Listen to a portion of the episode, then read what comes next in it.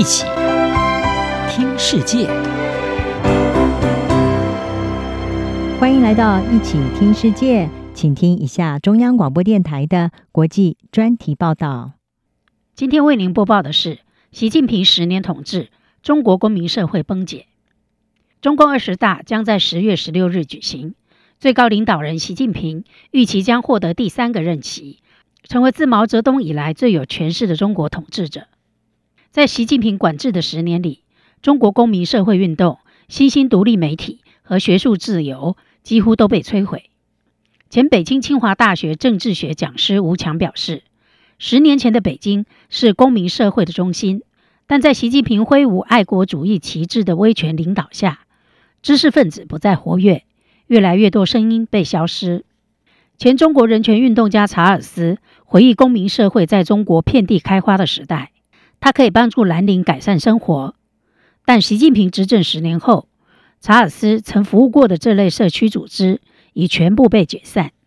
查尔斯已逃离中国，几个公民运动的朋友则被关进监狱。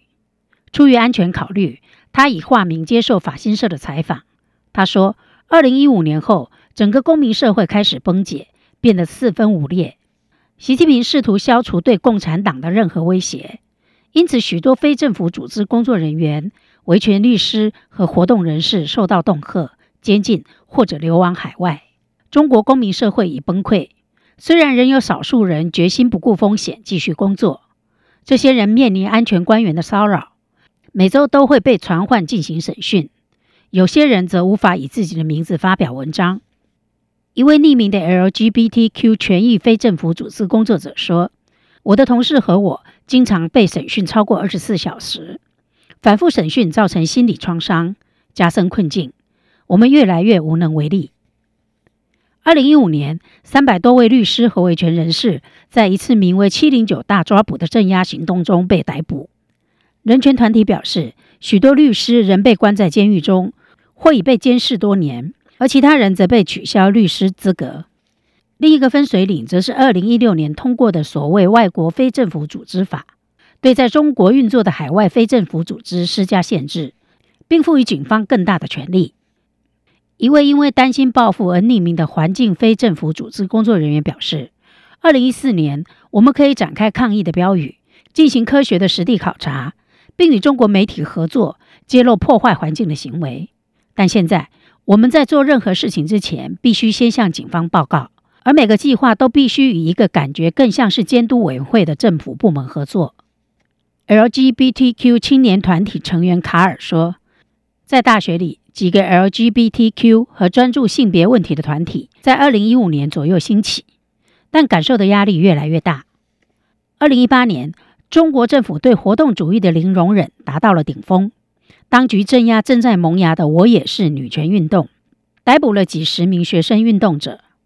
卡尔说：“以前被默默允许的活动遭禁止，政治教育等意识形态工作却在增加。”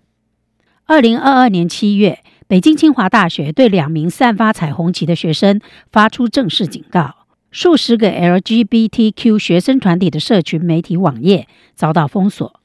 另一个倒退的征兆是，二零一三年的一份共产党党内公报，禁止倡导所谓的西方自由主义价值观，例如宪政民主和新闻自由。